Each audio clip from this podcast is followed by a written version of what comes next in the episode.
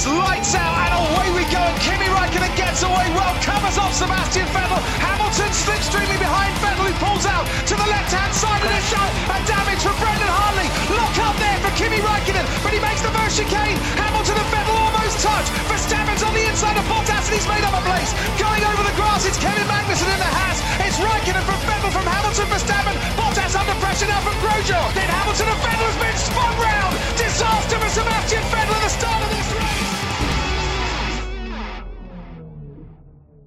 Salut à tous, c'est Gus Gus. Soyez les bienvenus pour ce nouveau numéro du SAV, le seul podcast francophone sur la F1 réalisé par une équipe de 15 personnes. Eh ouais, eh ouais. Et parmi les 15 personnes, j'ai avec moi ce soir pour débriefer ce début de week-end du Grand Prix du Bahreïn, Buchor, Dino et Fab. Bonsoir messieurs. Bonsoir madame. Euh, bonsoir. Oui, bonsoir. Bouchard. Oui. Non, peut- il imite euh, Fab. C'est rigolo. Ah oui. Voilà. Ouais, ouais, d'accord. Ok. Est-ce que t'as pris ta piqûre antidépresseur? Visiblement oui, hein, euh, Dino. Ah bah carrément. Euh, on peut faire des déplacements à 20 km de chez soi pendant 3 heures, donc forcément. Visiblement t'as pas vu les qualifs par contre pour être aussi drôle, aussi, euh, aussi euphorique. Euh, je, je vois pas. bah, alors, alors, quali- qualif merveilleuse. Alors, Bah, mais il fallait pas s'arrêter à les la cure, hein. Commençons par les chiffres du jour. Je vous propose les chiffres du jour, c'est 11 et 12. Alors je referai pas la vanne de, de Oh, Jacques Villeneuve et de, et de Leclerc, puisque je viens de l'entendre. Euh, oui, voilà. Tu retires le Bon. 1 devant. Bon, embrayons. Euh, je crois que sur le tout le monde vient de partir. Voilà. Ouais, je- On a entendu un bruit de porte derrière en plus. C'était très... Fort à propos. Commençons avec un petit peu d'actu, euh, avec une page sur les moteurs. Alors, vous n'êtes pas sans savoir que euh, Red Bull, euh, voyant Honda partir, cherche à obtenir des autres motoristes un gel pour début 2022, histoire de, plus, de ne plus avoir qu'à exploiter un moteur et pas avoir à le développer. Il y avait eu quelques réticences et finalement Ferrari euh, se range derrière euh, cette proposition à condition qu'on avance d'une année la nouvelle génération de moteurs qui était prévue pour 2026. Euh, donc si ces moteurs arrivent début le- 2025, on se pourrait se diriger vers un consensus qui permettrait à, Red Bull de continuer avec les moteurs Honda actuels. Qu'est-ce que vous en pensez, messieurs? Ben, que Renault aussi est d'accord avec cette, euh, cette proposition, puisqu'apparemment c'est quelque chose qu'ils avaient déjà proposé eux-mêmes. Mais c'est, surtout que, euh, et j'ai l'impression que tous ceux qui, des directeurs d'équipe autres que Red Bull qui en parlent, quand même, euh, se moquent gentiment de- des dirigeants de Red Bull, pour ne pas les citer Horner et Marco, en disant bizarrement ils étaient complètement opposés au gel des moteurs quand il y avait Honda, et puis maintenant qu'Honda se barre, ils veulent absolument geler les moteurs. Euh, Donc, euh, après, oui, je pense que av- avancer euh, d'une année le, la prochaine génération de moteurs, c'est une bonne chose. Mais Parce que c'est ça qu'il faut rappeler, c'est que normalement, il y, a un, il y a un gel qui est prévu. Euh, en fait, c'est déjà avancé, la- le- de ce que j'ai compris, avancé l'année du gel, puisqu'il y a déjà un gel qui est prévu à partir de 2023. Et la position de Ferrari, c'est de dire on reste sur trois ans de gel. Si on avance d'un an, on avance aussi d'un an euh, la réintroduction euh, de la réglementation, ce qui semble en plus plutôt satisfaire Red Bull parce que ça leur permettrait aussi de d'avoir finalement que trois ans à gérer un, un moteur maison, parce que c'est visiblement mon projet, euh, pour ensuite derrière potentiellement attirer un nouveau constructeur et pouvoir en- embrayer assez rapidement avec un nouveau constructeur sur, une- sur un partenariat technique. Donc euh, Et c'est c'est le temps de le trouver surtout. oui. Parce que enfin, je vois mal, euh, je vois mal le fait que ce constructeur-là soit aujourd'hui en Formule 1. Mais il En paraît qu'il y a plein de un constructeurs coup, qui euh, frappent à la porte. Oui, Oui, ouais, ça fait, ça fait chaque 15 ans qu'on nous dit. Il paraît Oui, qu'il y a un constructeur qui s'appelle Stefanovic Motors.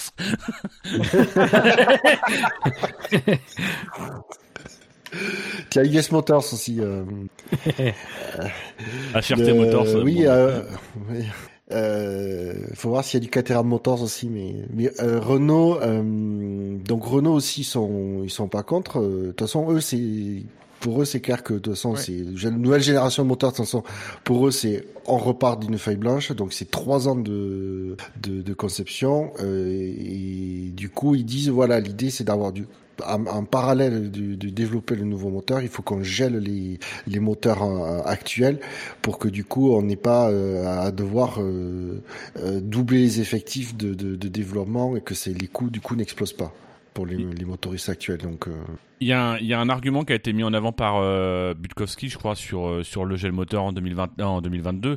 C'est dire, mais en fait, on a, déjà travaillé euh, en partie sur ce moteur 2022. Enfin, il y a déjà aujourd'hui des choses qu'on travaille qui ne seront pas rentrées l'année prochaine, mais qui seront rentrées en 2022.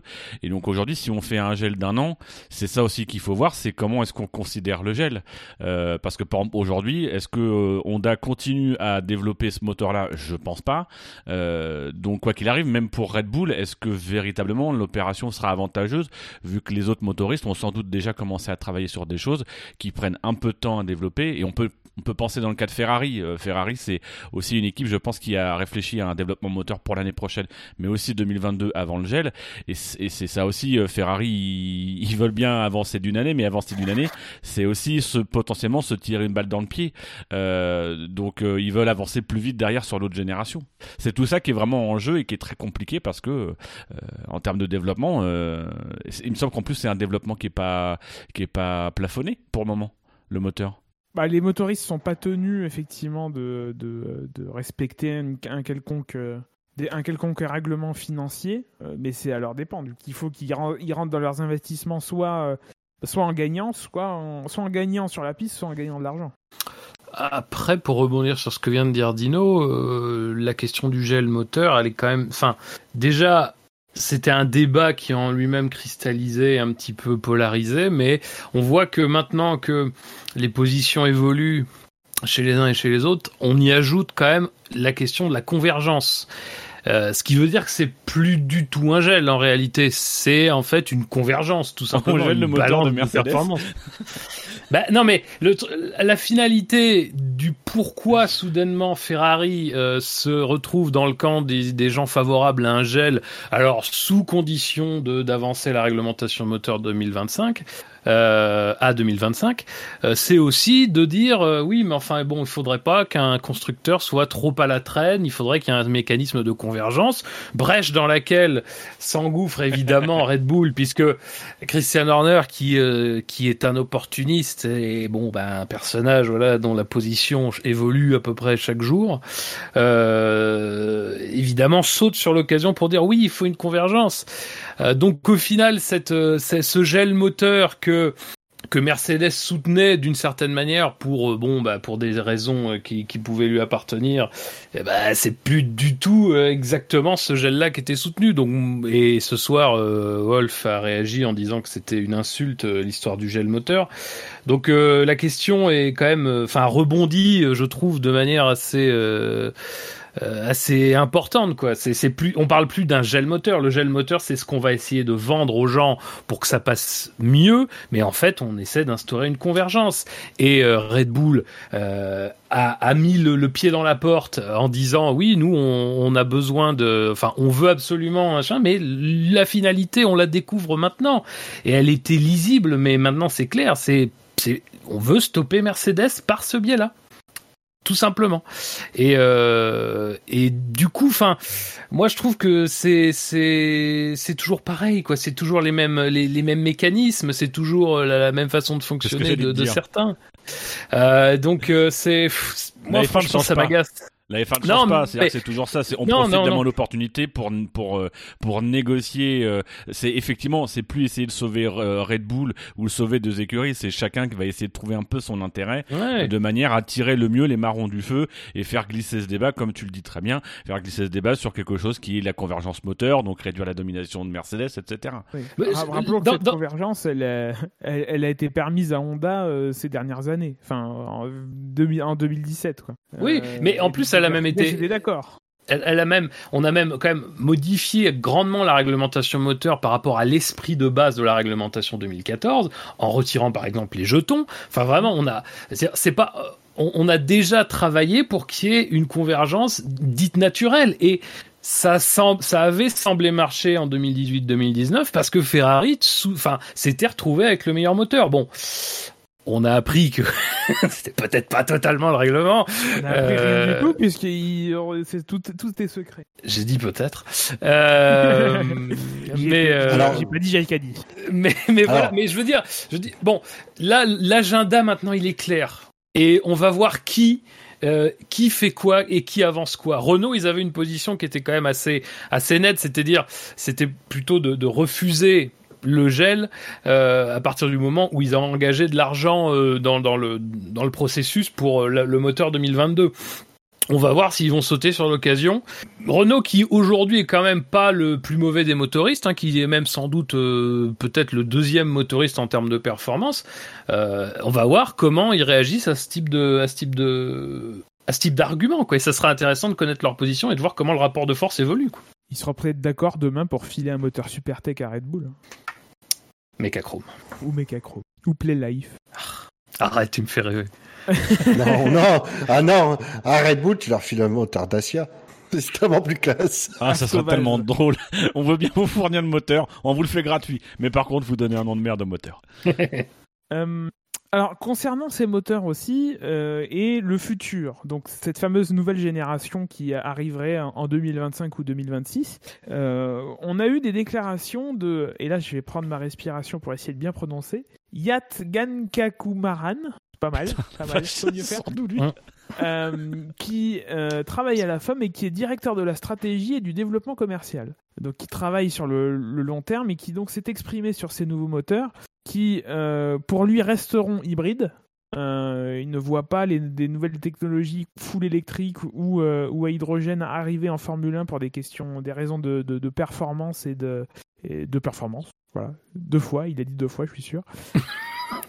et, euh, et avec l'accent qui devrait être mis davantage sur des carburants plus durables. Euh, alors sachant qu'il y a eu des, des, des, des gens qui se sont exprimés par ailleurs sur, sur ces nouveaux moteurs, comme Mattia Binotto, qui euh, eux mettent l'accent sur le, le coût, euh, Toto Wolf aussi, euh, sur le fait qu'il ne fallait pas reproduire la même erreur que pour les moteurs 2014 en, euh, en faisant en sorte que les coûts de développement soient supportables pour les, pour les manufacturiers. Est-ce que l'un d'entre vous est capable de me redonner le nom de, de ce monsieur? Yann? Non, même pas. Yat. Non, même pas. Ah, Yatt, putain. Y-A-T-H. D'accord. Euh...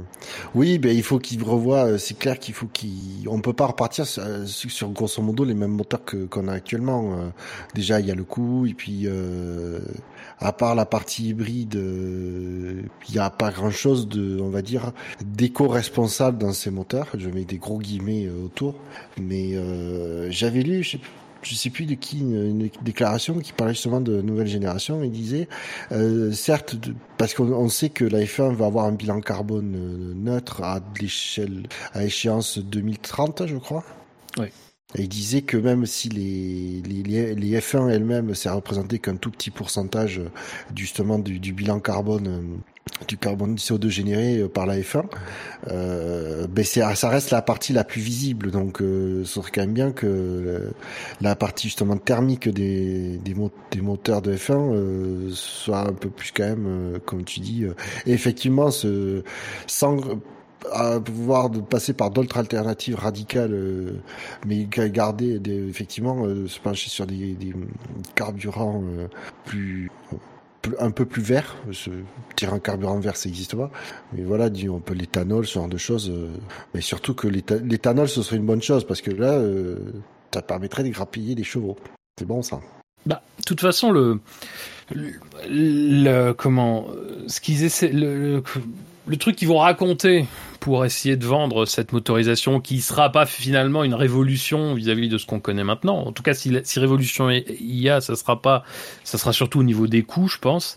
Mais c'est de dire euh, aujourd'hui il y a, je sais plus, 1,1 milliard d'automobiles dans le monde. euh, il y en a un milliard en gros euh, qui sont à essence. Donc euh, travailler sur l'essence, c'est pertinent euh, dans euh, l'évolution euh, des prochaines années, euh, de, de, de la prochaine décennie, des prochaines 15 années. Et dans un sens, c'est pas, c'est pas, c'est pas idiot. Moi, j'aimerais bien que la F1 soit ambitieuse dans, dans son programme moteur.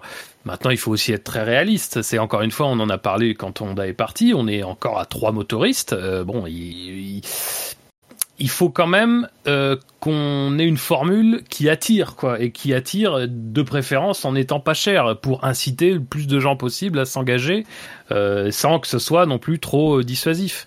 Euh, donc sur ce plan-là, euh, je...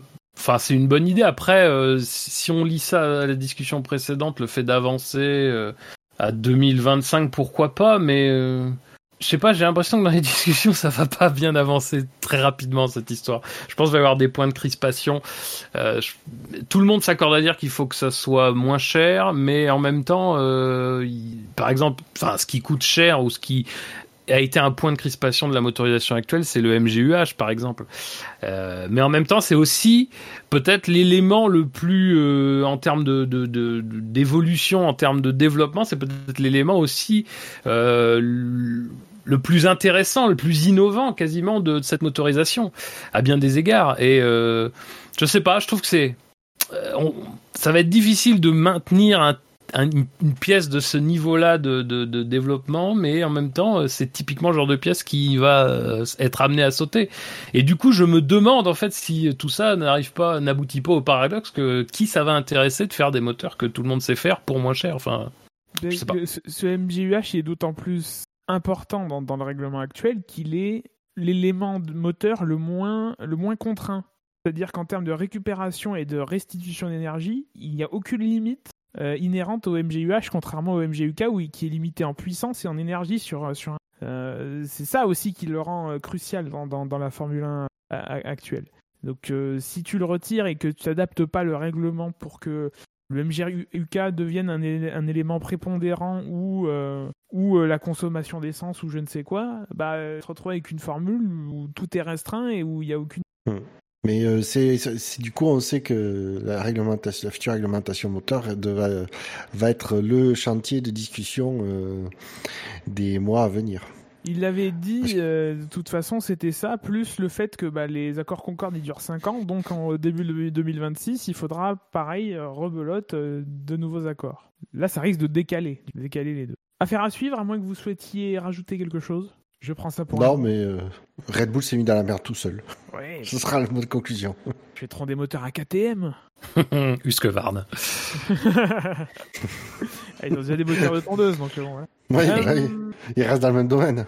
Passons du coup à, ce Grand Prix de Bahreïn 2000 euh, sur le circuit de Sakir, le vrai pour l'instant, avec les essais libres. Alors des essais libres qui ont vu Roy Nissany et Robert Kubica remplacer euh, les pilotes titulaires chez, chez Williams et chez euh, Alfa Romeo ne sont pas fait remarquer, donc je pense qu'on va, on va passer là-dessus.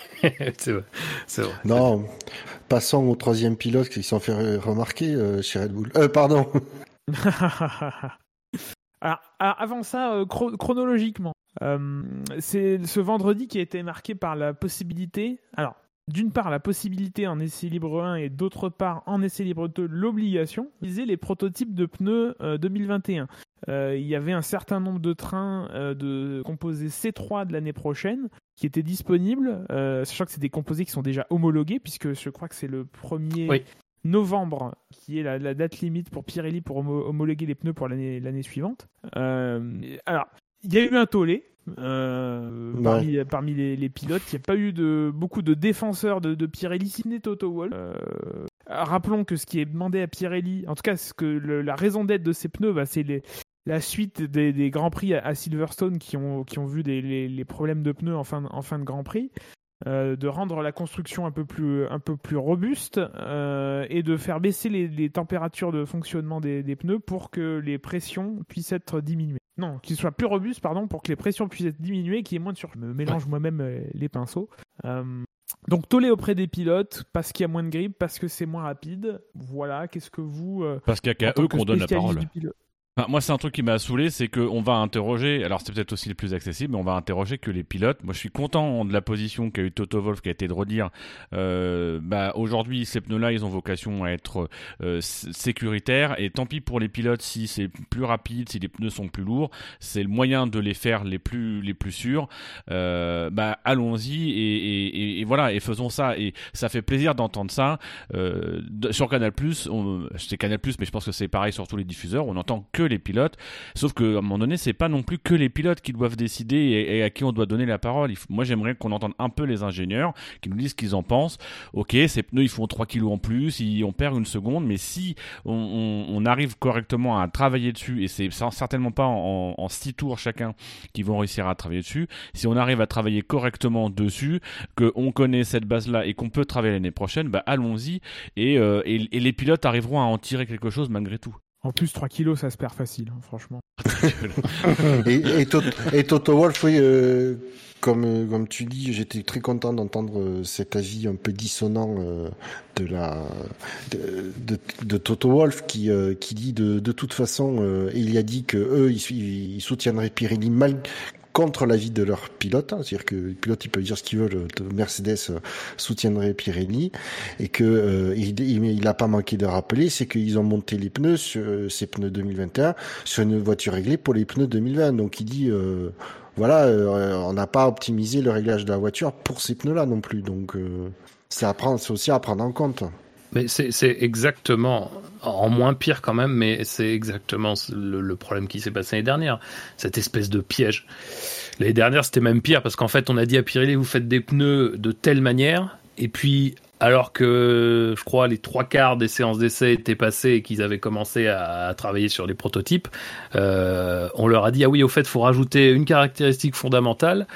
Euh, du coup ils ont dit mais attendez bah, on va pas pouvoir faire ça. Du coup ça a donné un produit qui a pas satisfait, qui a été testé dans de très mauvaises conditions. Enfin bref c'est exactement la même chose.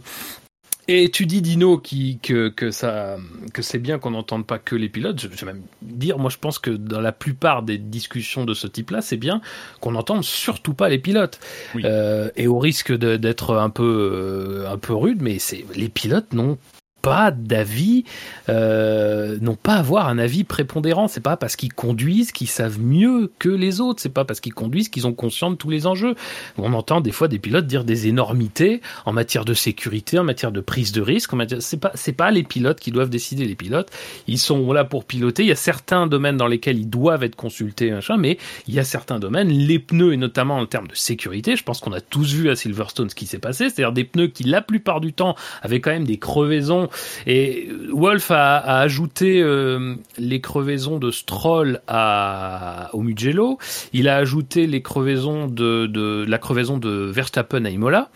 Euh, c'est vrai qu'on n'en a pas forcément parlé autant que la crevaison de Silverstone, mais j'imagine que s'il lit ces trucs-là, et c'est peut-être qu'il a eu des informations comme quoi l'ensemble des problématiques euh, sont les mêmes pour, pour tous ces pneus.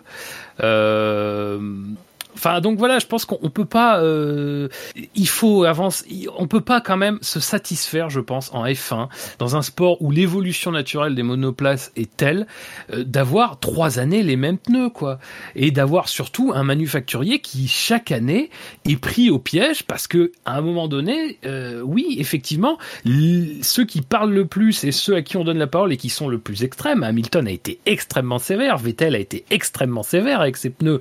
Après euh, une journée de test, quoi. Une journée de test sur un circuit qui est en lui-même très, déjà lui très poussiéreux, très sale, comme tu disais Bûcher, et ça je pense c'est un point essentiel parce que c'est exactement le problème de l'année dernière, c'est-à-dire avec des voitures qui sont absolument pas optimisées, et puis surtout une connaissance qui n'existe pas. Ce sont des nouveaux pneus, alors forcément ce sont pas des pneus qui vont réagir exactement comme les pneus 2019. Mais à un moment donné, il faut avancer, on peut pas rester bloqué à chaque fois. J'espère sincèrement qu'on va pas remettre cette question à un vote des équipes et que la FIA va introduire, va, va introduire euh, par le biais de la sécurité ces pneus-là, quoi.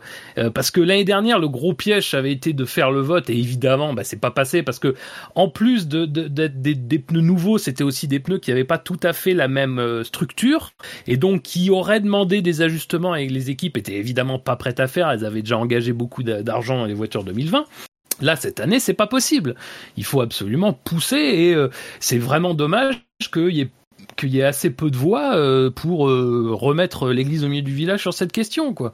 Les, les pilotes, malheureusement, ils ont une, une, réaction de pilote. Oui, forcément, c'est moins bien parce qu'ils connaissent moins, parce que la voiture est moins optimisée, mais bon, à un moment donné, pour la sécurité. Et puis surtout aussi, même sans mettre en avant la question de la sécurité, parce que quand Pirelli dit on est obligé de monter les pressions, mais ils le disent eux-mêmes, ils le disent eux-mêmes, c'est-à-dire qu'ils sont tellement obligés de monter les pressions que les pneus surchauffent en, encore, quoi, parce qu'ils glissent ces pneus, ils arrivent pas, à, ces pneus adhèrent moins, ça ne, fonctionne pas, quoi, c'est un cercle vicieux, et donc, enfin, euh, à un moment donné, euh, il faut que tout le monde se, met, raisonne un petit peu et se dise oui, bah voilà, bon, on va faire comme on faisait avant, d'ailleurs, parce qu'avant, voilà, il y avait de nouveaux pneus qui étaient introduits chaque année, et ben on va se réhabituer à un moment, enfin, C'est c'est incroyable, quoi. les pilotes sont les premiers à râler quand ils subissent une crevaison et, et quand et quand et quand le, les pressions sont trop hautes parce que euh, voilà du coup Ouais. Et de rappeler, c'est ce que je regrette que aucun protagonisme, euh, aucun- protagoniste, pardon, de la F1 ne l'ait rappelé, c'est que euh, mine de rien, c'est une année extrêmement compliquée, que comme d'habitude, Pirelli n'a bénéficié quasiment pas de tests, puisque quand même pour rappel, ce vendredi, il était imposé de faire au moins six tours chronométrés avec un train de, de pneus 2021 pour chaque euh, pour chaque voiture. C'est-à-dire qu'à un moment donné, on est obligé de leur imposer un nombre de tours minimum. Sinon, ils ne se testent euh, pas suffisamment. Donc euh, voilà, c'est euh, c'est bien de, de- de- moi je, je bâcherai Pirelli le jour où ils auront euh, plein de temps pour tester des nouveaux pneus, pour tester plein de prototypes, etc. et qui feront pas des produits convenables avec leur propre cahier des charges, là où ils pourront mettre leur donner leur avis, tandis que là on leur impose un cahier des charges, ils ont quasiment pas de jours de de, de test et malgré ça ils arrivent à sortir un produit qui a l'air orienté dans le bon sens euh, de ce que finalement de ce qu'on euh, les écuries voudraient. C'est-à-dire euh, pouvoir baisser les pressions des pneus pour que du coup ils chauffent moins et pouvoir les exploiter plus facilement. Donc à un moment donné il faut arrêter. On l'a suffisamment dit dans le SAV non euh, arrêtons de, taper gratuitement sur Pirelli. Et puis, et puis ce, qui, va pas aussi, enfin, ce qui va pas. Un truc qui est, qui est un peu agaçant, c'est que 90% des consultants dans les médias sont des pilotes. Euh, Donc, donc ils, réagissent avec leur point de vue de pilote, avec, euh, euh, avec leur, leur biais, le- le- leur façon de, de mettre plus le pilote en avant que, que, que, les, que les équipes. On a peu de- de- d'ingénieurs, on a peu d'anciens dirigeants d'écurie qui, qui s'expriment et qui, et qui et qui apportent des points de vue complémentaires. C'est pas de dire que les pilotes ont, toujours tort parce que c'est pas vrai. Euh, mais au plus on aura des points de vue euh, différents et, qui enrichissent le débat, au plus euh, voilà, on a au plus il y a de voix de voix différentes, plus plus plus le débat avance. Et là, c'est vrai que cette absence de diversité, mais c'est pareil ailleurs. Les 90% des consultants euh, en football sont sont, sont, sont, des joueurs, quoi, sont des anciens joueurs. Alors c'est peut-être un peu moins le cas en football parce que t'as- il y a quand même pas mal d'entraîneurs aussi qui euh, qui, s'expriment, mais euh, mais voilà, en Formule 1, c'est souvent les, pilotes, alors que bah, c'est un sport d'équipe et le pilote c'est la roue potentiellement la plus importante, la, dernière, mais derrière il y a 1400 roues, quoi. Et je pense que, enfin, ça, c'est pas quelque chose qui. On, a préféré euh, retenir la finalité, c'est-à-dire le, grand refus des, le refus unanime l'an passé des, des pneus 2020. Mais euh, sincèrement, la manière dont le processus a été engagé pour Pirelli, sincèrement, moi, je pense que c'est vraiment à la limite du scandale, quoi. C'est vraiment à la limite du foutage de gueule, même pour un partenaire comme Pirelli, qui a ses, qui a ses torts, qui a pas toujours tout fait bien, machin. Mais l'année dernière, ce qui s'est passé, et du coup, la situation dans laquelle on se trouve maintenant, c'est vraiment sur le plan, sur le plan de la manière dont les choses ont été faites, c'est absolument scandaleux.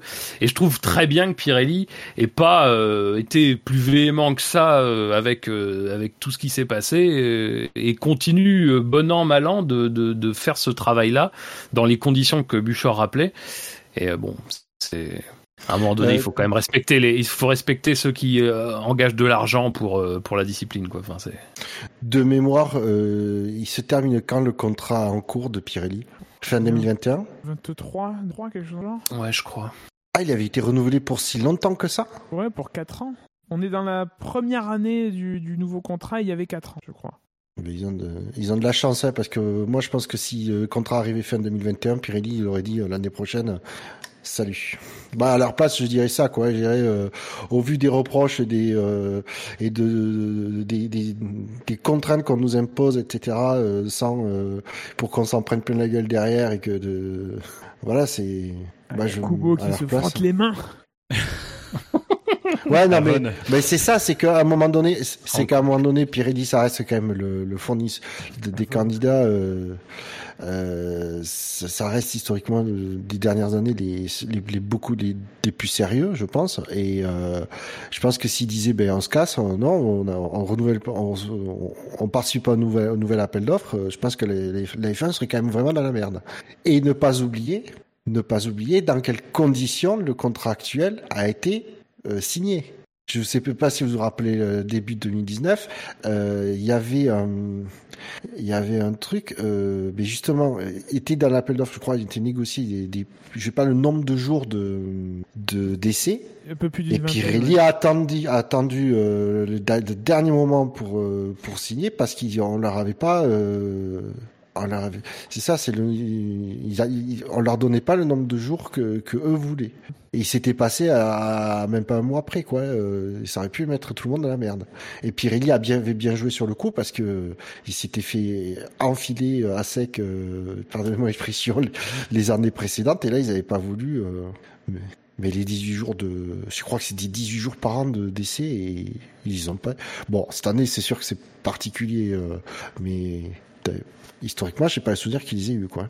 Mais, mais, mais on, mais on revient sur la question du respect, c'est-à-dire que euh, quel est le respect qu'on est en train de montrer à ce partenaire par le biais, alors encore une fois, attention, on n'a que les échos des pilotes, mais par le biais des pilotes, quel est le respect qu'on est en train de montrer à ce partenaire, alors que ce partenaire-là, l'année prochaine, va devoir travailler euh, dans un calendrier qui va être quand même très chargé, va aussi devoir travailler sur des nouveaux pneus qui vont être pour le coup véritablement des tout nouveaux pneus. Donc bah, voilà, lui cherchons pas des poux, euh, aidons-le à travailler sur ces pneus-là, donnons-lui peut-être des orientations, réconfortons-le quand même sur le travail qui est fait, donnons-lui des bonnes directions plutôt que de le saquer. Alors peut-être que les pilotes vont en donner des bonnes en, en, briefing, etc. Mais je trouve que publiquement, c'est un peu c'est un, c'est un peu les afficher et dire c'est de la merde, c'est un peu préparer le terrain pour que Pirelli ne puisse pas l'année prochaine travailler tranquillement euh, sur des pneus qui vont être majeurs en 2022, puisque changement de pneus pour changement de voiture. Donc, enfin voilà, je trouve que là, il va falloir peut-être que les équipes remettent un petit peu euh, la tête euh, à, à plat de leur euh, de leur pilote en leur disant voilà maintenant vous euh, vous, tais- vous taisez vos remarques, vous les faites en briefing. On fait des briefings avec Pirelli, vous en parlez avec eux, mais dans la presse, bah vous dites bah voilà, euh, oui, on continue de travailler dessus. Voilà, vous faites les pistes sur ça et euh, on n'en parle plus. Et, et on fait Ouais. pas de salary cap. Ça peut se négocier. Tous Euh. négocient en F1, on l'a- on l'a dit tout à Mais c'est qui ce, c'est qui ce Franz? Ah, je l'ai pas. Ah, je crois. Tu l'as pas celle-là Ah, tu as pas entendu parler Ou euh, t'as Franz Tost, donc euh, di- directeur de l'écurie AlphaTauri, qui a fait une remarque. Ah, c'est euh, là, c'est lui. qui a dit. c'est lui. Et donc pour nos éditeurs qui seraient pas au courant, donc on a posé la question euh, à Franz Tost, alors, je sais plus sur les sur le ça recap des pilotes, et euh, pour que lui il est d'accord pour dire que les pilotes euh, ils devraient pas être payés euh, plus de 10 millions. Et euh, on a rapporté ses propos à Lewis Hamilton qui a dit mais qui est euh, qui est Franz Tost? Donc on sait pas s'il ignorait vraiment qui euh, Mais est-ce qu'il a dit ça? qui était Franz Tost ou s'il a ou s'il a juste joué pour pas répondre à la question. Parce que ça, c'est typiquement le genre de truc qui est raconté par Febro et il dialogue pendant 5 minutes sur ça en disant ah, ça se trouve, c'est un bâchage. Alors que ça se trouve, il, il était en Non. interview et on lui dit euh, qui? Euh, Voilà, c'est tout. Et puis après tout, non, avec non, Hamilton connaît- Ah, il a vraiment dit ça ça s'est vraiment passé, ça s'est vraiment passé. C'était en conférence et on lui dit euh, genre c'est euh, Franz Tost a dit machin et il fait euh, qui? Et puis hein, on lui dit clairement Franz Tost et qui Le directeur d'AlphaTauri. Ah, euh, voilà. Alors temps, après, quand est-ce que Quand on a un nom de pain grillé, on, on la ramène pas trop. connaissant Hamilton, il peut très bien ne vraiment pas le connaître. Oui. hein. Euh, Je pense que c'est pas tout à fait, Oui. c'est pas tout à fait impossible. Mais peut-être que Oui. Franz Tost ne connaisse pas les speed Lewis Hamilton non plus. euh. Ah bah pour plafonner un salaire à 10 millions, oui, je pense qu'il connaît pas. Bah, c'est pour ça que 44 c'est son chiffre fétiche, non? Lewis. Bon, cela dit, euh, Bon, bon, euh, Franz Tost, il est gentil. Enfin, je pense qu'il est un peu. Bref, euh, faisons pas ce débat. Oh, c'était pour la blague. Alors messieurs, comme nous avons 30 millions, euh, on parle de D'amis. salaire de 30 millions de, de dollars, parlons de 30 millions d'amis. Ah, On putain. a eu l'instant Royal Canin. ah putain, merde. Fallait la Who let sortir, la the dogs out? Woo Woo Woo Ouais, mais avant ça, il y a, il y a eu The Boulette. C'était avant? Ah, non? Oui, juste avant. Ouais, Ah, en fait, quand tu parlais du chien, tu parlais d'Albon Oh non, ça par contre, je me permettrai pas. Ah non, non, ça je ne me Un permettrai peu pas. choqué. Non, non. Non, mais oui, euh, mais quand tu as, t'as dit 30 millions, je pensais que tu pensais au montant qu'il fallait, euh, Du les- coup. que ça coûtait la réparation de la Red Bull. Ah, du coup, euh, mais puisque, puisque vous êtes davantage attiré par l'odeur du sang que par l'odeur de- des croquettes, Des croquettes, oui, bah oui. parlons Non, donc j'ai- d'Alex un- Albon. J'ai un petit truc à dire quand même Ah. sur le chien. Euh, parce que euh, euh, c'est pas forcément l'épisode du chien, mais c'est effectivement il y a eu plusieurs réactions. Euh, Hamilton qui a dit qu'il espérait que c'était pas Roscoe. Il y a eu euh, Vettel qui a chanté. Il y a Ricciardo aussi. Euh, c'est juste pour euh, pour noter un tout petit bout si vous avez l'occasion euh, de de- d'écouter la partie où où Vettel chante. Juste avant, il y a son son ingénieur qui lui dit euh, non ne fais pas ça. Euh, il sait qu'il va chanter. Et je enfin voilà. Moi je l'ai noté parce que euh, on dit beaucoup que l'ambiance est un peu délétère, que Vettel a envie de partir. Je pense malgré tout, moi ce qui m'a, quand j'ai vu cette vidéo, je me suis dit, malgré tout, il y a quand même de la complicité euh, encore entre ces hommes. Euh, et voilà, j'avais envie de noter ça quand même. On a quand même eu le sentiment que c'était quelque chose qui avait déjà été fait, sans doute peut-être même euh, fait en Turquie, et que là l'ingénieur il a senti que Vettel allait le faire à la radio. Et voilà, bon voilà, je, trouve que c'est, ça amène quand même à avoir un regard un peu différent aussi sur la, la situation de Vettel cette année. Ça peut être la- c'est peut-être la guerre aussi avec certains, mais il y a peut-être aussi un environnement autour de lui qui est quand même déjà très bien et avec toujours la complicité. Donc voilà. Ouais, les médias aboient, la caravane passe. Allez, tombe à place, celle-là. Tumbleweed. Euh, Albon, messieurs, du coup. Donc, ce, ce fameux virage 14, virage 15, un peu trop large. euh, le coup de raquette. Oui, un peu trop euh, large. oui. 6-0, 6-0.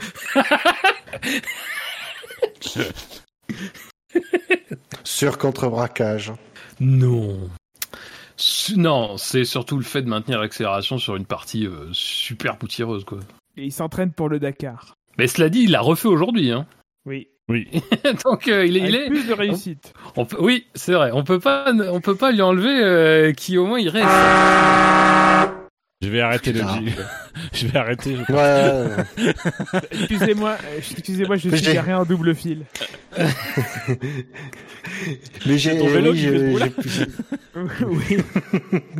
j'ai- pensé aussi, Fab, et euh, j'ai fait passer un, un tweet euh, où euh, tu sais, t'as la capture d'écran de d'Albon qui est à l'extérieur euh, pendant les, les qualifs et euh, le mec disait euh, j'aimerais voir la tête de Marco à ce moment-là. Et effectivement, j'ai pensé exactement la même chose pendant les qualifs, donc. euh, Bon, je suis obligé de vous poser la question est-ce que selon vous ça change quoi que ce soit à, à sa situation aujourd'hui? Bon, je- ça ne va pas dans son sens, je, je pense qu'on se peut se mettre d'accord là-dessus, mais est-ce que ça fera partie des pièces à conviction qui sont uti- utilisées pour euh, le futur choix qui s'annonce entre, euh, entre sa, sa prolongation et euh, son remplacement par quelqu'un de la trempe de, de Sergio Perez ou de Nico Hülke- Hülke- Hül- Hülkenberg Bah, euh, apparemment, euh, des, des, des pilotes extérieurs qui, qui se positionnent sur le baquet Red Bull, c'est euh, Hülkenberg qui tiendrait la corde, apparemment. Puisqu'apparemment, il serait même soute- soutenu par Max, donc. Euh... Alors il y a, y, a y a deux sons de cloche qu'on entend. Ah Euh, ben, il y a- on a il y a- Marco. Il y a il y l'aspect positif du euh, Max soutient la candidature de d'Hülkenberg et il y a l'aspect euh, il refuse la candidature de Perez.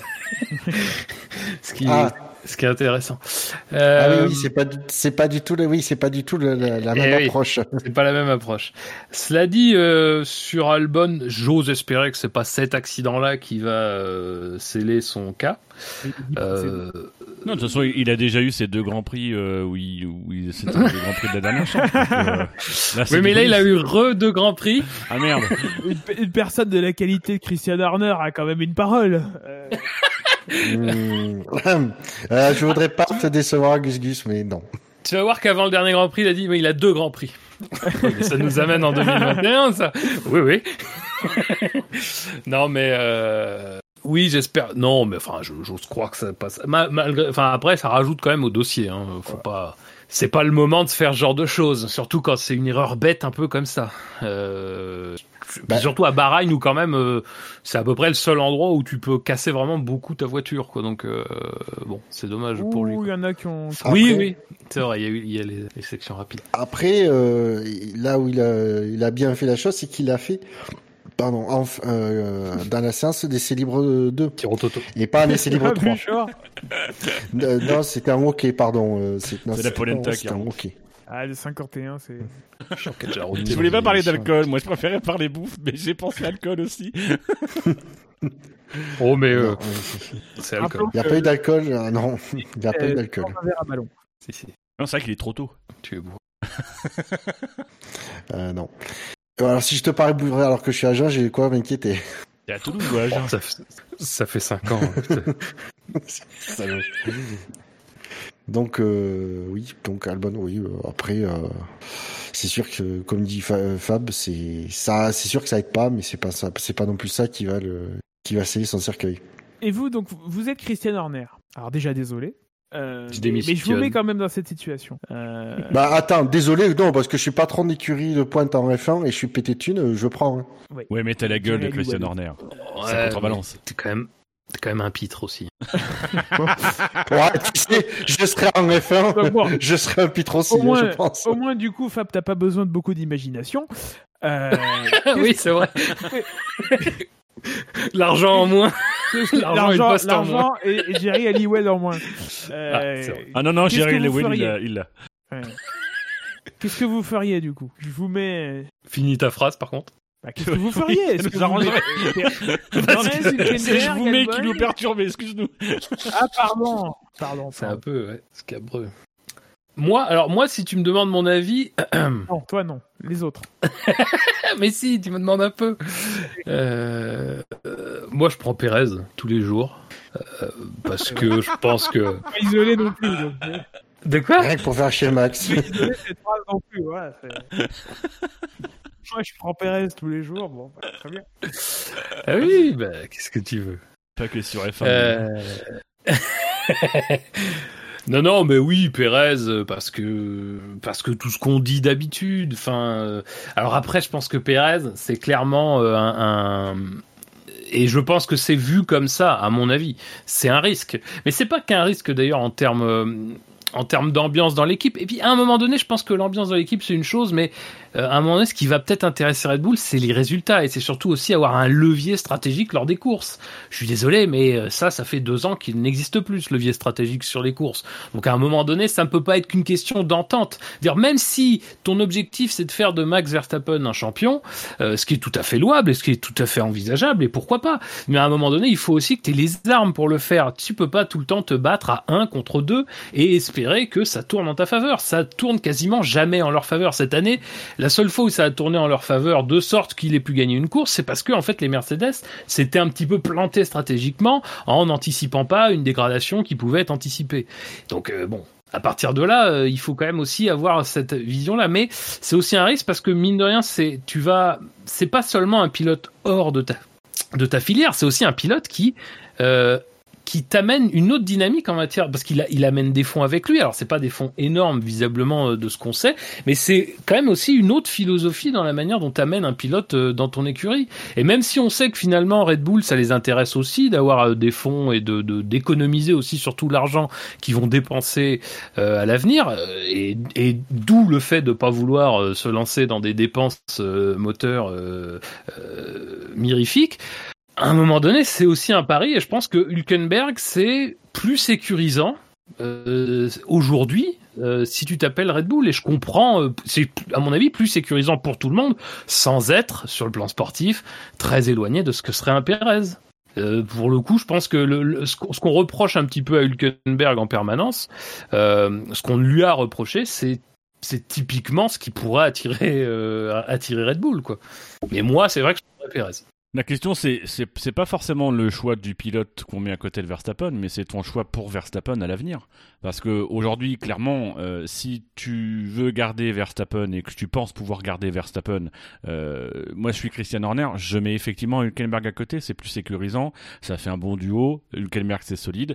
Là où Perez euh, pourrait peut-être aller un peu plus le titiller ou ou bon quoique après Hülkenberg euh, Perez ça se vaut, mais visiblement Perez est plus opportuniste. Après la question c'est aussi qu'est-ce que tu construis s'il y a plus Verstappen? Parce que c'est aussi ça l'hypothèse. Si jamais t'as plus Verstappen à la fin de la saison prochaine, comment tu fais si t'as plus de moteur? Si euh, ton moteur il est pas satisfaisant, si t'as mis des clauses dans ton contrat qui font que il peut partir à la fin de la, de, la saison prochaine, euh, quel pilote tu mets? Aujourd'hui en réservoir de pilotes T'as grillé Kvyat, t'as grillé euh, Albon. euh, on va dire Gasly pas grillé, mais euh, t'as pas non plus de garantie que Gasly dans ton baquet ça va marcher. Donc qui t'as envie d'avoir potentiellement en leader en 2022 si t'as plus Verstappen.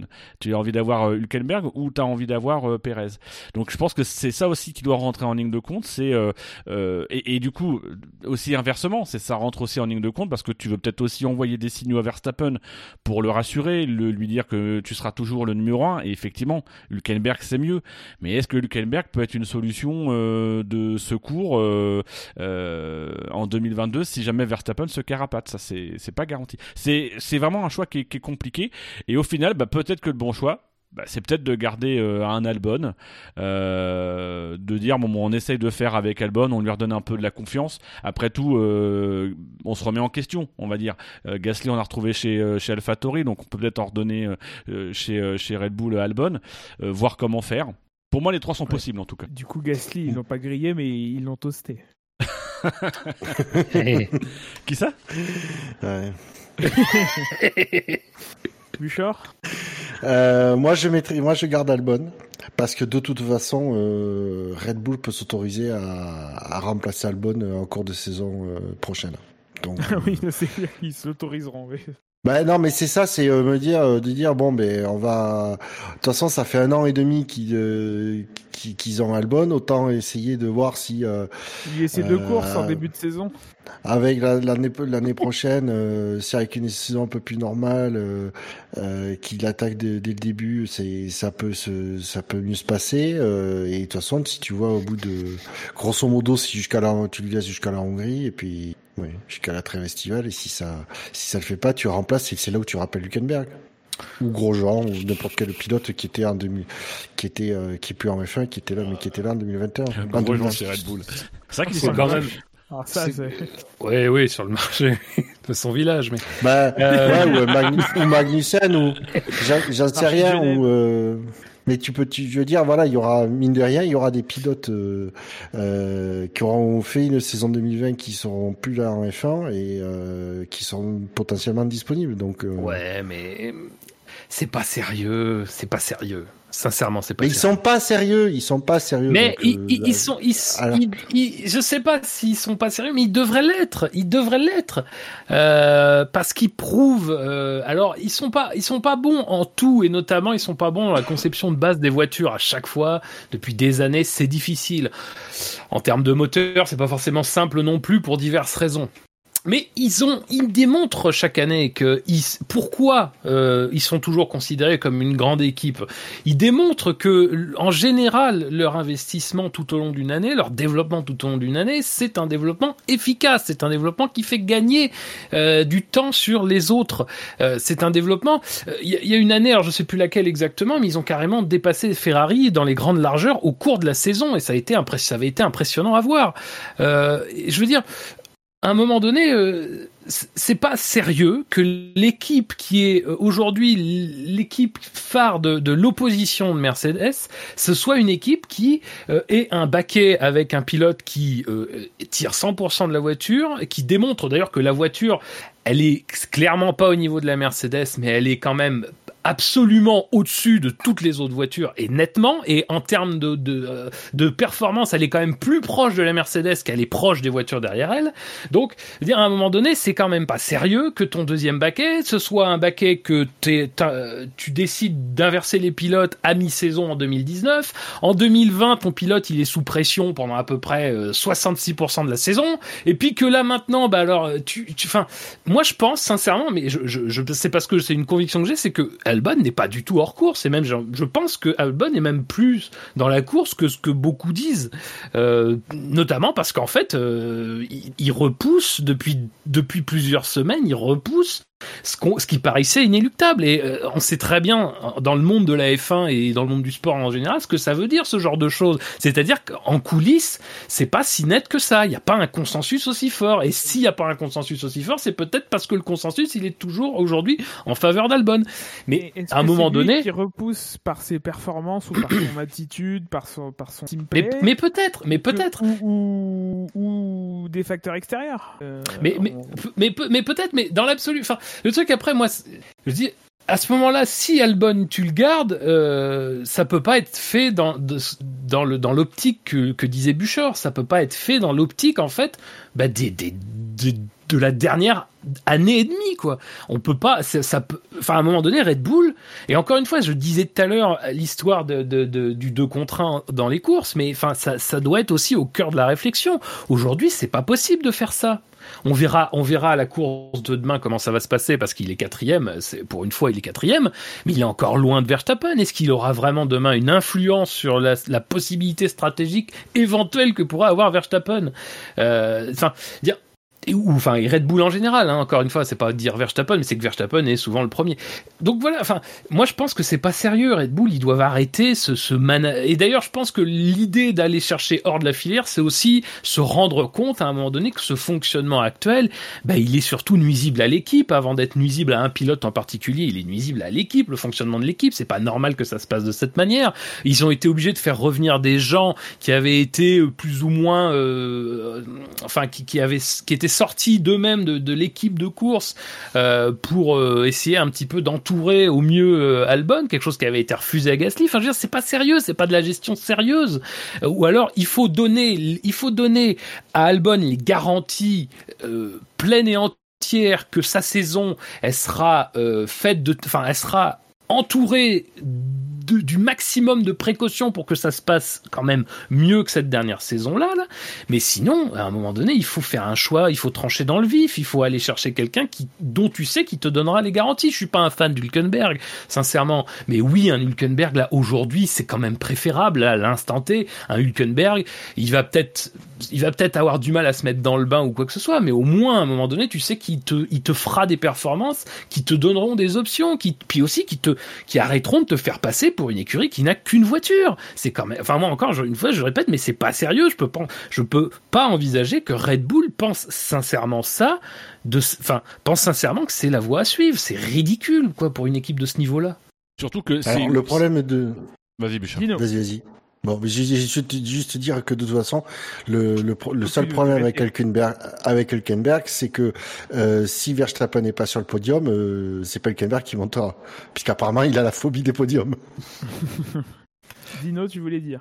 Surtout, c'est qu'il faut considérer aussi que Red Bull, c'est pas une écurie à deux baquets, mais à quatre. Euh, euh, et le, défaut qu'a eu Red Bull, en fait, aujourd'hui, Red Bull a les problèmes, je pense, dans son écurie mère qu'ils ont eu pendant un certain temps par rapport à leur politique dans l'écurie cadette. C'est-à-dire que euh, c'était une exception d'avoir un pilote qui dure trois saisons chez Toro Rosso.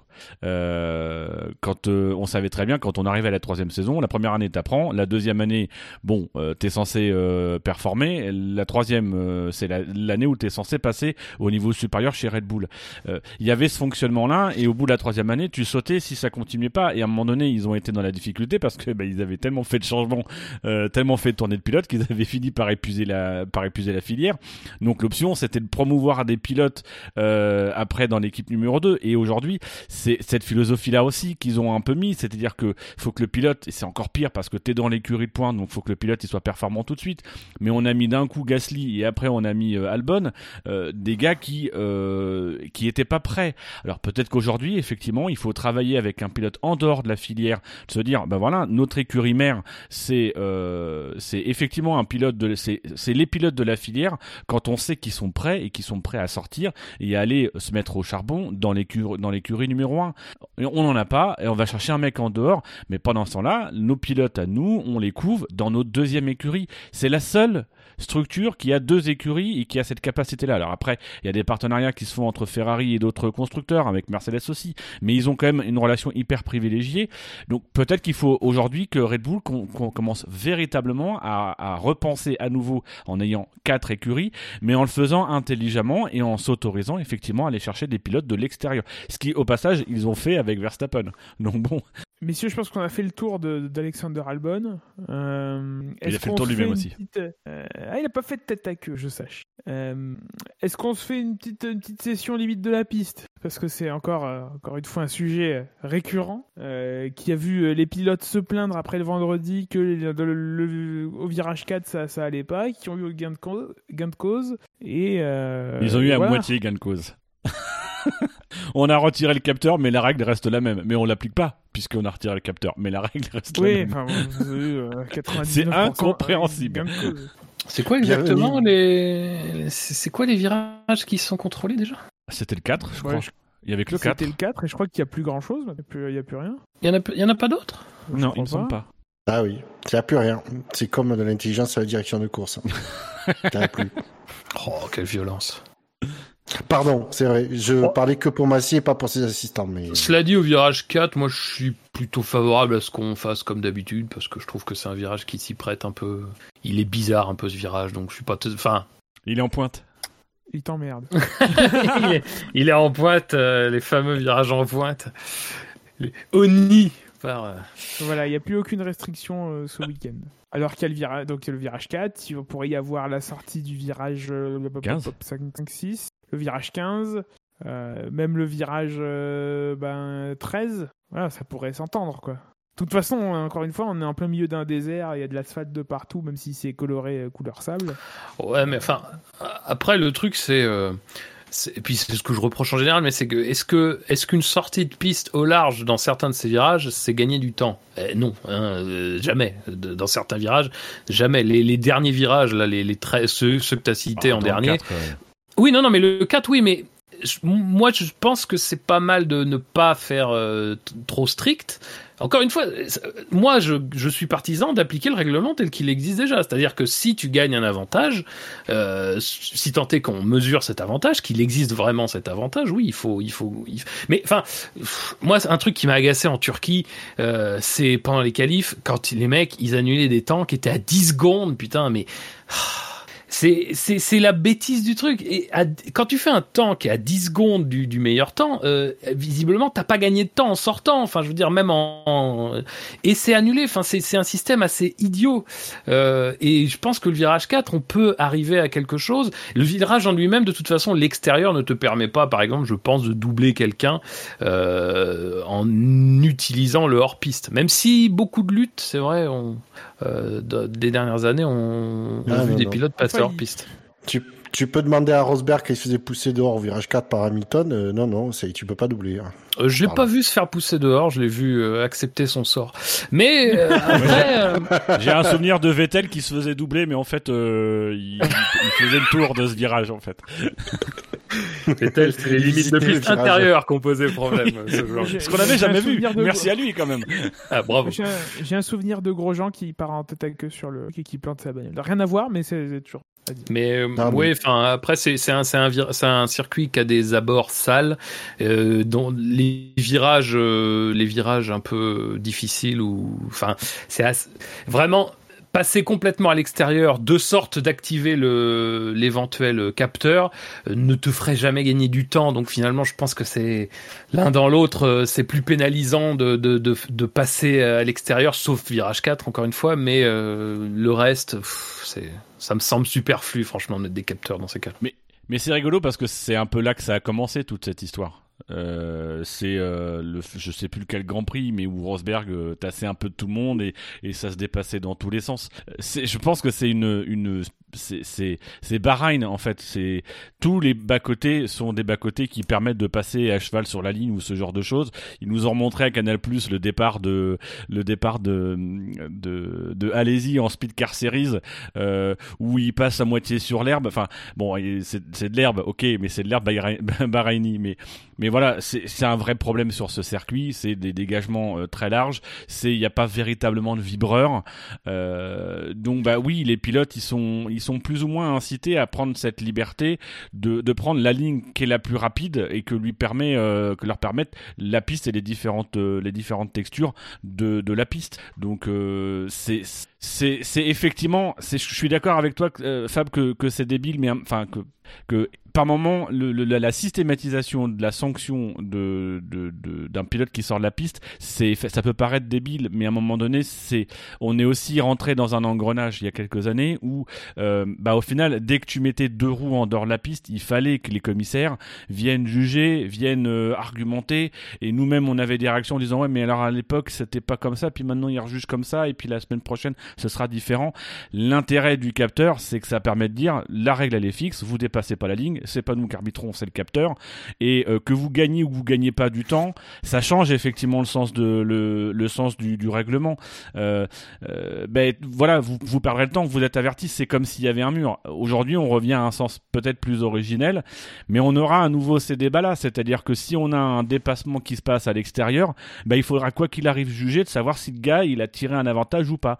Qu'en fait, si le gars il avait été détecté en étant en dehors de la piste à cause des capteurs, on en dit il est en dehors de la piste, et eh ben il est en infraction.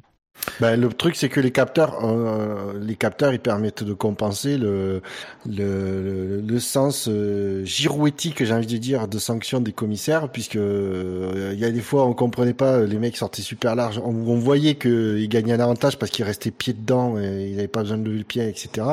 Ils sortaient plus des virages et les mecs n'étaient pas sanctionnés. Des trois fois, ils étaient sanctionnés. Euh, on comprenait pas. L'avantage des capteurs, c'est que ça, ça, ça vient pallier juste le, ce problème-là dans le sens où le capteur, lui, il est absolument impartial. alors, en plus, c'est, ça qui est, qui est, intéressant dans la décision qui a été prise. C'est-à-dire qu'on n'a pas décidé de dire, euh, bon, euh, c'est plus le capteur qui décide, c'est nous qui jugeons. On a décidé de déconnecter le capteur. C'est-à-dire qu'on s'est, on s'est privé d'un outil. C'est comme si sur l'autoroute, on disait, on fait des contrôles, mais on n'utilise plus le radar. C'est-à-dire que euh, se donne plus l'outil qui permet d'être alerté qu'il y a un pilote qui dépasse les limites, et après on regarde la vidéo, la caméra embarquée, est-ce qu'il a tiré un avantage ou ce genre de choses. À la limite, là on se prive même de l'outil technique, c'est-à-dire qu'on dit bah voilà, à partir de maintenant, on se fiera juste à nos images, et puis quand quelqu'un gueulera, et c'est finalement c'est ça qui est un peu dommage, c'est-à-dire qu'ils ont même pas tiré la tiré la leçon parce que au final ils devraient dire, et, ça, ça veut dire quand même que le raisonnement quand même derrière ces capteurs c'est ça, c'est qu'effectivement c'est de dire bah du coup c'est plus les commissaires qui jugent, c'est la technologie. Mais non, en fait, ça devrait être la technologie au service des commissaires. Euh, ça devrait être un travail comme ça qui devrait être fait. Là, non, euh, c'est soit l'un, soit l'autre, et on n'a pas encore fait travailler les deux ensemble. Bah, oui, mais moi, comme je disais, c'est que ces capteurs, je comprends très bien l'utilité pour la direction de course et euh, les commissaires, même si les commissaires, dans ce fonctionnement-là, c'est une chambre d'enregistrement de la sanction euh, inéluctable. C'est-à-dire qu'on établit le barème, il est établi avant par la direction de course, qui te dit au bout de temps, enfin, en qualif, on supprime ton temps automatiquement, en qualif c'est libre, et euh, au bout de temps en course, euh, tu as les 5 secondes, quoi. Donc c'est plus qu'une chambre d'enregistrement. En fait, on signale juste au commissaire que là, va falloir sanctionner maintenant. Mais ça, moi, je comprends l'intérêt de le faire et de ne pas se, de pas avoir ces débats sur qu'est-ce qu'un avantage durable et tout. Mais à ce moment-là, il faut pas faire cohabiter deux règles, quoi. Enfin, je veux dire, surtout qu'en plus, euh, on voit bien que dès que ça gueule un peu sur certains virages un peu clés, où on sent bien que oui, bah, de toute façon, va y avoir des dépassements euh, de la limite de piste, bah, finalement, on te dit, bon, oui, alors, ok, euh, bon, on va reculer, ça va pas être la ligne blanche, ça va être la, la ligne qui termine le vibreur. ou alors, non, bah, alors, c'est vrai, vous avez raison de pouvoir, on va débrancher les capteurs qu'on a mis. Bon, enfin, Bon, euh, bah, malheureusement, on est habitué à ce, genre de reculade. Enfin, les drapeaux jaunes, c'est pareil. Ah t'as, le, le, ce que dit le, le, code sportif international qu'il faut euh, ralentir énormément en dessous double drapeau jaune de manière à être prêt à, s'arrêter. Et tu as l'application qu'on est faite en Formule 1 avec les micro-secteurs et les 5 petits dixièmes que tu as le droit de, de, perdre par rapport à ton meilleur chrono pour pas être pour pas être pris par la patrouille quoi. Moi, moi, pour moi, si, je reprends l'exemple du Portugal, et mais je suis ce que tu viens de dire, je suis d'accord, et c'est mais c'est un problème encore une fois parce que si tu si tu reprends le, cas du Portugal, euh, l'enchaînement dans les premiers virages posait problème clairement, et du coup on a reculé, mais on a maintenu des limites de piste strictes, je crois, pour le, dernier virage, l'extérieur du dernier virage, une zone que personne ou personne n'a jamais dépassé quoi. Donc c'est un peu c'est un peu le côté euh, c'est un peu le côté, euh, voyez, voyez, on fait des trucs. Hein, voyez, euh, tout le monde en parle de ces problèmes de dépassement. Vous voyez, on fait des trucs. Hein, voyez, bon, alors quand les pilotes gueulent, oui, non, non, mais euh, ok, d'accord, mais on fait des trucs quand même. Euh, bon, enfin, c'est moi, c'est un peu ce que je reprocherais à Massy. Je pense que j'ai pas envie de lui taper dessus. même s'il y a des choses à dire, j'ai pas envie de lui taper dessus sur Massy, mais il y a un peu je trouve cette, cette idée qui parfois est une idée de façade, surtout de façade, de vouloir absolument imposer son style et aussi imposer une certaine rigueur, euh, une certaine euh, un côté strict un peu, euh, parfois même peut-être un côté un peu autoritaire dans sa manière de gérer, mais qui en fait finalement c'est c'est de l'autorité, de l'autoritarisme de papier quoi, parce que ça tient pas. Une réunion de pilotes suffit à le faire reculer. et, et pourtant et sur d'autres sujets comme l'histoire de la grue, machin, il a des propos quand même qui sont un petit peu lunaires, quoi. Euh, donc, enfin, moi j'aime pas ça. J'ai l'impression que ce, tout ce, genre de mesures-là, elles ont leur, elles ont leur avantage, tout à fait. Mais elles ont aussi, surtout, elles me laissent un arrière-goût de programme, quoi. C'est un, un, peu un programme politique, quoi. C'est pour dire, voyez, euh, je suis pas Charlie Whiting, quoi. Bon, je trouve que c'est quand même pas je trouve que c'est pas sérieux quoi. En plus c'est pas tenu.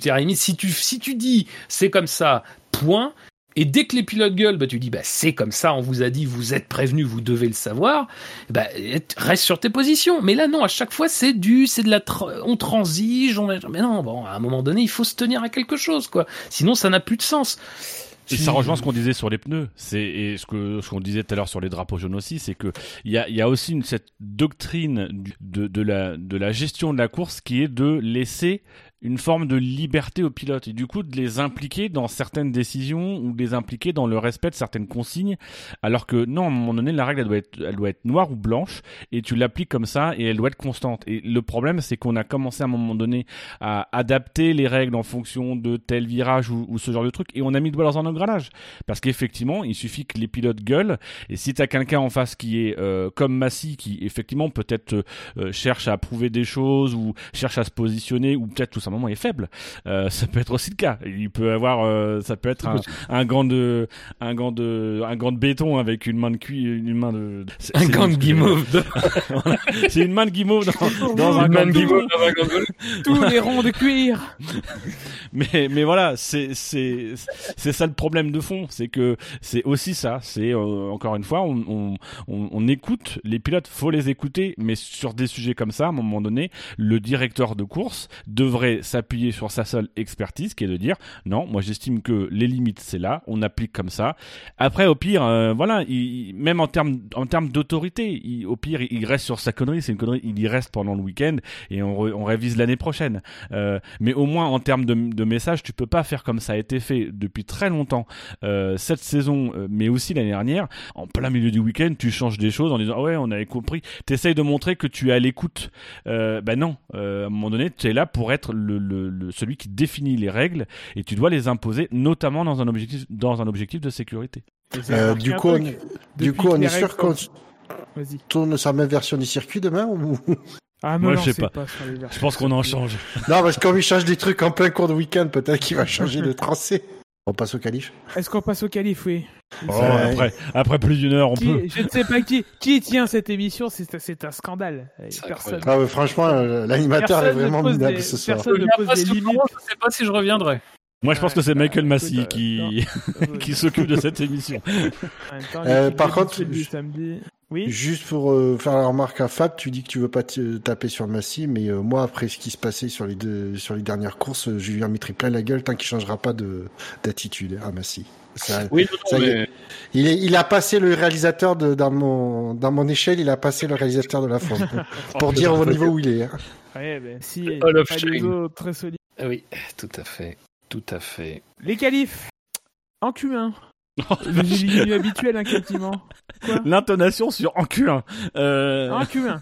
Ah bah, eh bah, en Q1, qu'est-ce que tu veux que je dise? Alors, en qualification numéro 1, euh, c'est le Sir Lewis Hamilton qui a signé le meilleur chrono. Euh, et ont été éliminés euh, les habitués quasiment, hein, les deux Alfa Romeo, les deux As et Nicolas Latifi à la, à la, à la 30e place. Pardon, à la 20e place. La 30e place. ouais, ça pourrait. Ressenti, 30e place. non, il n'était pas si loin d'être 19e en plus. Il est à même pas un dixième de Kevin Magnussen qui est, qui est, qui est 18e. Il est, il est à 9 dixièmes de, de George Russell qui lui s'est qualifié euh, en 14e position. Euh, je peux dire que Grosjean il m'agace un peu. non. Je me suis fait la Si. remarque.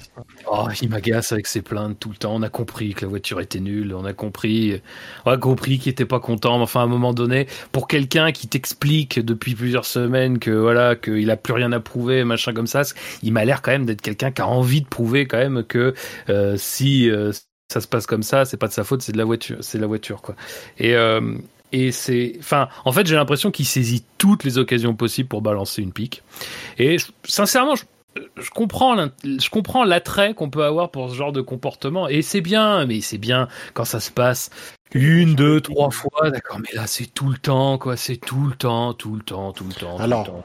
Moi, sur ce coup-là, je le blâmerai pas parce qu'il a balancé le mot au micro de canal. Il a traité la race de trapanel. Textuellement. Donc, euh, voilà. Bah, je... Prépare le retour de Fernando. Respect, respect tout le week-end à, à Romain Grosjean de ma part ce week-end. Moi, moi, je, mais je rejoindrais un, je, je rejoindrais un peu Fab, c'est-à-dire que moi j'aime bien le gros Jean qui se libère un peu, et je pense qu'on a été nombreux à le dire au cours des dernières émissions, qui, euh, euh, voilà, qu'on qu'on sent, euh, qu'on sentait euh, jusqu'à présent euh, être un, un mec un peu en roue libre qui finit, mais qui a envie de dire aussi sa part de vérité. Ok, sauf que là, ça, comme, ça, pour moi, ça a été le truc de trop, c'est-à-dire que la trapanelle, c'était le truc où le mec, il, il essayait effectivement d'en rajouter une couche parce qu'il voit que ça marche, il voit que que ça a un petit écho et qu'effectivement ça rend sa, fin de saison plutôt sympathique, on va dire. Euh, moi, je le vois déjà euh, dans d'autres sphères, mais euh, mais non, en fait, à un moment donné, il faut juste que t'arrêtes. C'est bon, le, on a compris, on le sait que la voiture elle est nulle. On sait que vous êtes vous êtes tous les deux nuls dedans, que vous n'arrivez pas à en faire grand chose. Et, voilà, là, je trouve que c'était, c'est, on, dit souvent, c'est quand un, tu tiens un filon, faut pas tirer trop sur l'élastique. Et je trouve qu'aujourd'hui, Grosjean, il a trop tiré, et que effectivement, bah ça va, ça va donner ce que ce que dit Fab fort à propos, c'est bah on va sentir le mec qui est gris, qui euh, euh, qui est déçu de la manière dont dont il peut pas se défendre et qui du coup rejette un peu la faute sur euh, son équipe, sur la voiture, en ayant de, des, des déclarations qui sont de semaine en semaine de plus en plus outrancières quand même sur euh, sur la voiture. Donc euh, voilà, c'est qui libère sa parole, c'est très bien, il le faut, mais qu'il le garde un petit peu parce que là sur le sur le, la succession de grands prix, c'est à chaque week-end on y a le droit quoi. Ouais, c'est, sincèrement, quand tu compares, alors, euh, encore une fois, j'ai pas, euh, c'est, pas histoire de comparer, de, dire euh, un jugement de valeur, mais quand tu compares Magnussen, qui a, je trouve, alors, clairement, qui a une attitude qui est quasiment neutre, mais, enfin, à dire à un moment donné, sur la longueur, c'est aussi quelqu'un qui, euh, qui en plus dans la carrière F1 de Magnussen, je pense que si quelqu'un a, des regrets, même vu son âge, euh, s'il y a quelqu'un qui doit avoir des regrets, être un peu aigri de la situation, c'est quand même plutôt lui, quoi.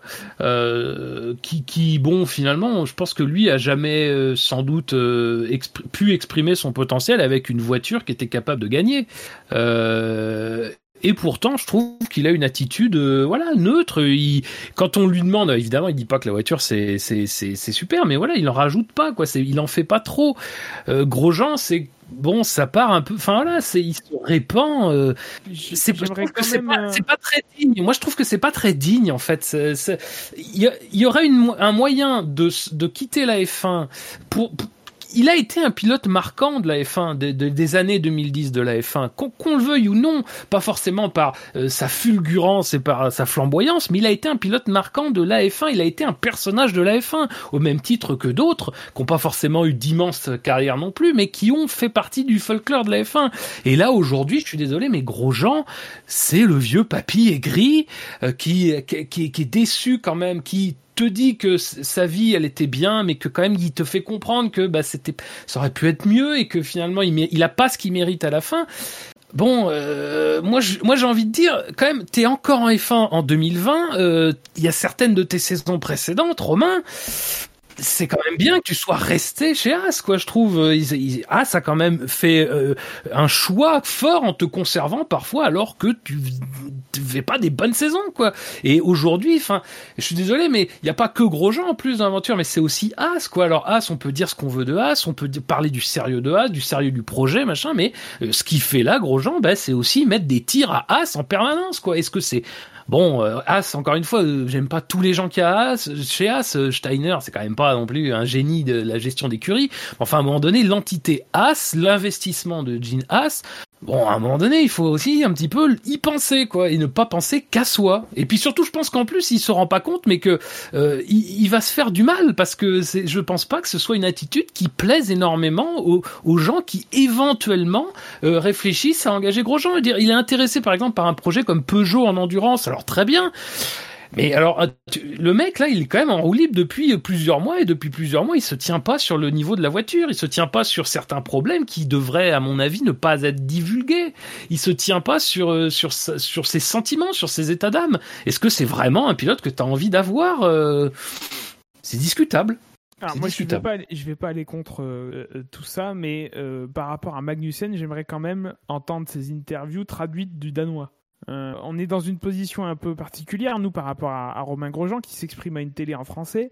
Donc avec, j'imagine, un peu plus de liberté que euh, s'il s'exprimait en anglais. Euh, et Magnussen, j'aimerais savoir ce qu'il dit euh, à la télévision, à la télévision danoise, quoi. Comment, il, Mais, comment il s'exprime et sans, sans défendre Grosjean, entendre comment il vit cette situation de manière un peu plus authentique. Voilà. Oui, non, alors juste, juste pour préciser, je, personnellement, vraiment, je m'attache surtout aux communications radio. D'accord. C'est surtout ça qui me. Bah là, sur la fin de la séance, elle était plus. Enfin. Bah, C'était gentil quand même. Il a remercié l'équipe et tout. Oui, oui, en commençant par dire, dire que la voiture c'était de la merde. Ce qu'on a vu, hein, puisqu'elle est 19 et 18. Donc. Euh... Mais je, je, je, j'entends ce que tu dis. Après, je, pour lire ce que dit Magnussen en anglais, c'est quand même moins. Euh... C'est moins insistant, hein, quand même pour dire ce qu'il dit en anglais et euh, ce que Grosjean dit en anglais. Après, euh, je vais me faire un peu l'avocat de Grosjean. Euh, il, est, là depuis plus longtemps que Magnussen. Que je pense qu'il est plus attaché à l'écurie que, Magnussen, puisqu'il est Grosjean, il est là depuis le début.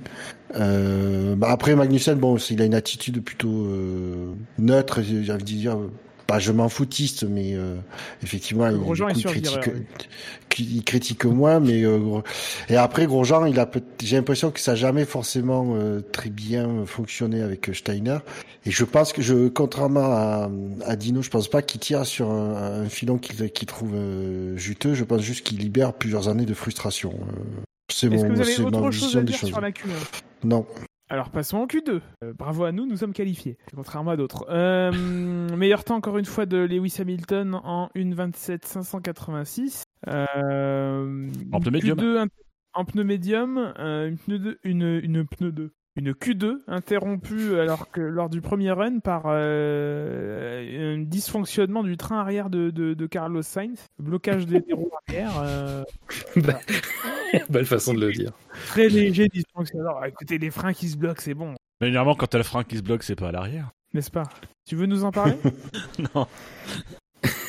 Est-ce que tu as récemment eu un dysfonctionnement du train arrière euh... Ou du frein Du frein arrière. Pourquoi j'ai ouvert ma gueule? Parce que c'est ça réflexe pavlovien chez toi. Oui, c'est vrai. Et donc les éliminer lors de cette Q2, euh, et il fera moins le malin, euh, le dino, et, et moi non plus. Euh, en 11e position, Sébastien Vettel qui a devancé pour quelques millièmes Charles Leclerc.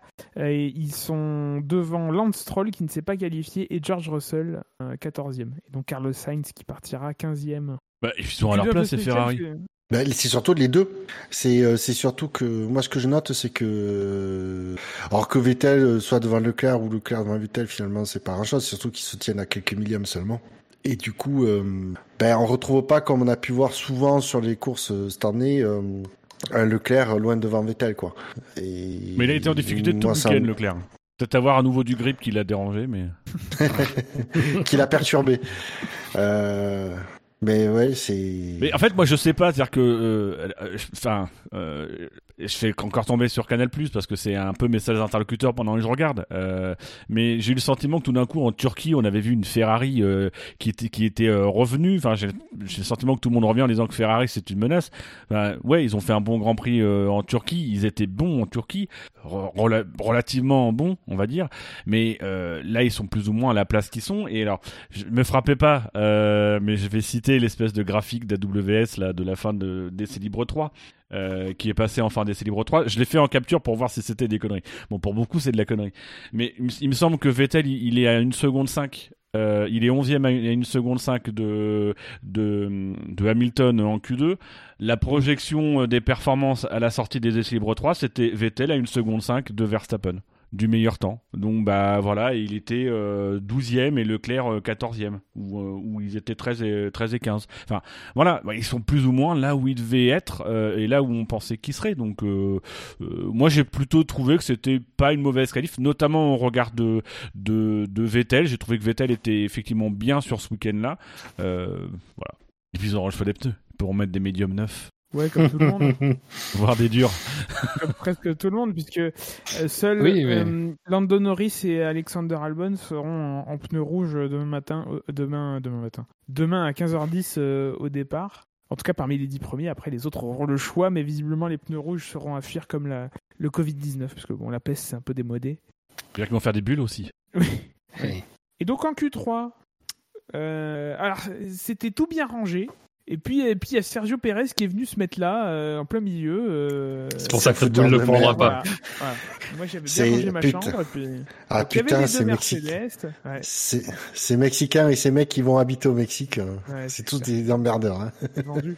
Donc il y a les deux Mercedes quand même, avec Lewis Hamilton devant Valtteri Bottas, 98e pot de position, tout ça, machin, on s'amuse. Euh, le mec vraiment aigri. Euh... Arrête, Romain.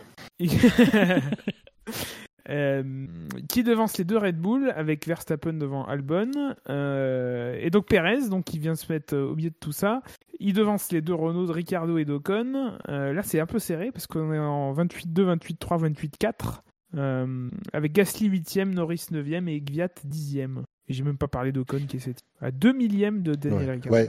Ouais, Là, là, dans- là, on peut dire, je crois que les deux sont au même niveau. Quoi. Deux millièmes, c'est. c'est très ténu Ouais. Et donc Ocon qui aura le plaisir d'avoir Gasly à ses côtés sur la grille de départ. non, euh... non, ouais, c'est grille, grille de départ intéressante. ou un peu moins qu'il y a deux euh, semaines Ouais, à noter quand même que effectivement, euh, c'est surtout les écarts. Bon, Hamilton, euh, Bottas a quasiment 3 dixièmes, Ver- Verstappen lui il a 4 dixièmes de- d'Hamilton, mais derrière, c'est Albon, il est à une seconde d'un coup, boum. Enfin, Alors, je sais pas vous, mais moi j'ai trouvé un truc terrible. C'est l'interview de David Coulthard à Valtteri Bottas, qui essayait de lui trouver le, toutes les excuses possibles. Et Bottas qui dit non, non, mais en fait, moi j'ai fait un bon tour, euh, je comprends pas. Et à chaque fois, euh, Coulthard il le relançait. Non, mais euh, euh, qu'est-ce que, comment vous, comment vous expliquez le truc Et Bottas n'avait pas la réponse. C'est un peu fait afficher quoi, le gars. Quoi. Le talent, hein, à un moment donné. euh. C'est pas que de, c'est pas dire que Bottas est, un, est, est nul. C'est un, c'est un bon pilote, mais il est pas au niveau de Lewis. Alors la grille est pas forcément, ne préfigure pas forcément une course euh, fo- folichonne, en tout cas aux avant-postes. Mais alors apparemment Toto Wolff a expliqué qu'ils avaient plus de pneus durs, qu'ils les avaient tous passés et donc du coup euh, qu'ils savaient pas trop comment ils allaient se débrouiller demain avec la stratégie, euh, puisque apparemment la stratégie préférentielle c'est euh, médium et euh, dur après. Euh, et ben eux sans pneus durs en état de faire la course visiblement euh, bah, il réfléchirait peut-être à faire en fait une stratégie à deux arrêts. Enfin voilà, c'était pas très clair. Mais alors je sais pas Ils si sont t'as plus d'infos toi que- Fab sur ça, mais Non. Ça me Euh, paraît un peu fumeux, si je peux me permettre. Ouais. Il essayerait Ils pas sont- de, no- de, de noyer le poisson, le Toto, là? Ils sont tenus d'en garder un train. Euh, alors peut-être qu'ils Ouais. l'ont utilisé, mais c'est, enfin, ce serait débile. Alors, je, vois- je note un titre, le titre de l'article, c'est Albon va être l'épine dans le pied de la stratégie Mercedes. Non. Cela dit, euh, cela dit, Je c'est pas que- inintéressant. euh. Ah oui, non, mais c'est bien de vouloir, mais je pense pas que chez Mercedes, ils tremblent, les stratèges. Non, mais il tremble sans doute pas, mais euh, si jamais il arrivait à rester euh, proche de, de- du petit groupe, ça pourrait être intéressant quand même. Quoi. Un 2 Ah contre oui, 2, ouais, ça, c'est pas sûr. la même. hein. Ouais. Ah oui. même un bon départ. Et mine de rien, pour- entre deux Mercedes. Bon, restons sérieux. Oui, Mais Il pleuvra euh, peut-être. Ah oui, la pluie peut peut-être. Euh, non, mais mine de rien, quatrième, c'est, je crois, sa meilleure. euh, ça, doit, ça doit pas être la première fois, mais je pense que c'est sa meilleure, euh, sa meilleure place en qualification. Euh, bon, voyons ce que ça donne. Voyons ce que ça donne. Il est quand même assez loin de Verstappen, donc j'ai un peu de doute sur le fait que ça tienne longtemps cette histoire. Mais bon, Euh, par, par contre, il part à entendre, lui. oui, c'est vrai qu'il peut. Contrairement Être un trouble à- fait. aux autres qui, qui partent en, en médium. Mais, Oui, lui et Norris. mais ça, ça peut apporter des choses intéressantes et bousculer un peu ce, le, le groupe des 10 de tête, là. Bah, du coup, forcément, euh, il va te faire un undercut, a priori. Ah, Il aura pas trop le choix. euh. Ah ben oui, il va forcément s'arrêter plus tôt. hein. Et il va se euh, retrouver derrière des gens qui ne vont pas arriver à doubler. Oui, donc en fait, effectivement, il va peut-être pas. il va peut-être pas peser beaucoup sur la course. bon. D'autres choses à dire sur les Renault, sur les AlphaTauri Petite déception de Gasly. Ben euh, ouais. qui, est- qui avait été euh, quand même euh, relativement euh, saillant tout le week-end et là euh, euh, alors j'ai eu le sentiment qu'ils se sont un peu perdus dans dans ces qualifs c'est-à-dire qu'il y a déjà le moment où ils sont sortis en Q2 avec les pneus tendres euh, et puis en fait tout le monde était sorti avec les médiums donc bon voilà, après tout ça peut se comprendre hein. mais euh, Ils n'avaient pas le dress code. je, je, je- ils ont été décalés dans la Q3 euh, il- Dommage pour une marque de mode. hein. Il a amélioré son temps, mais il a pas, pas suffisamment amélioré, alors que les autres ont sensiblement amélioré. Au final, à un moment donné, il était quatrième et il retombe à la huitième place parce que bah voilà, les Renault ont été plus plus rapides, euh, PRS plus rapide. Voilà, c'est un peu décevant.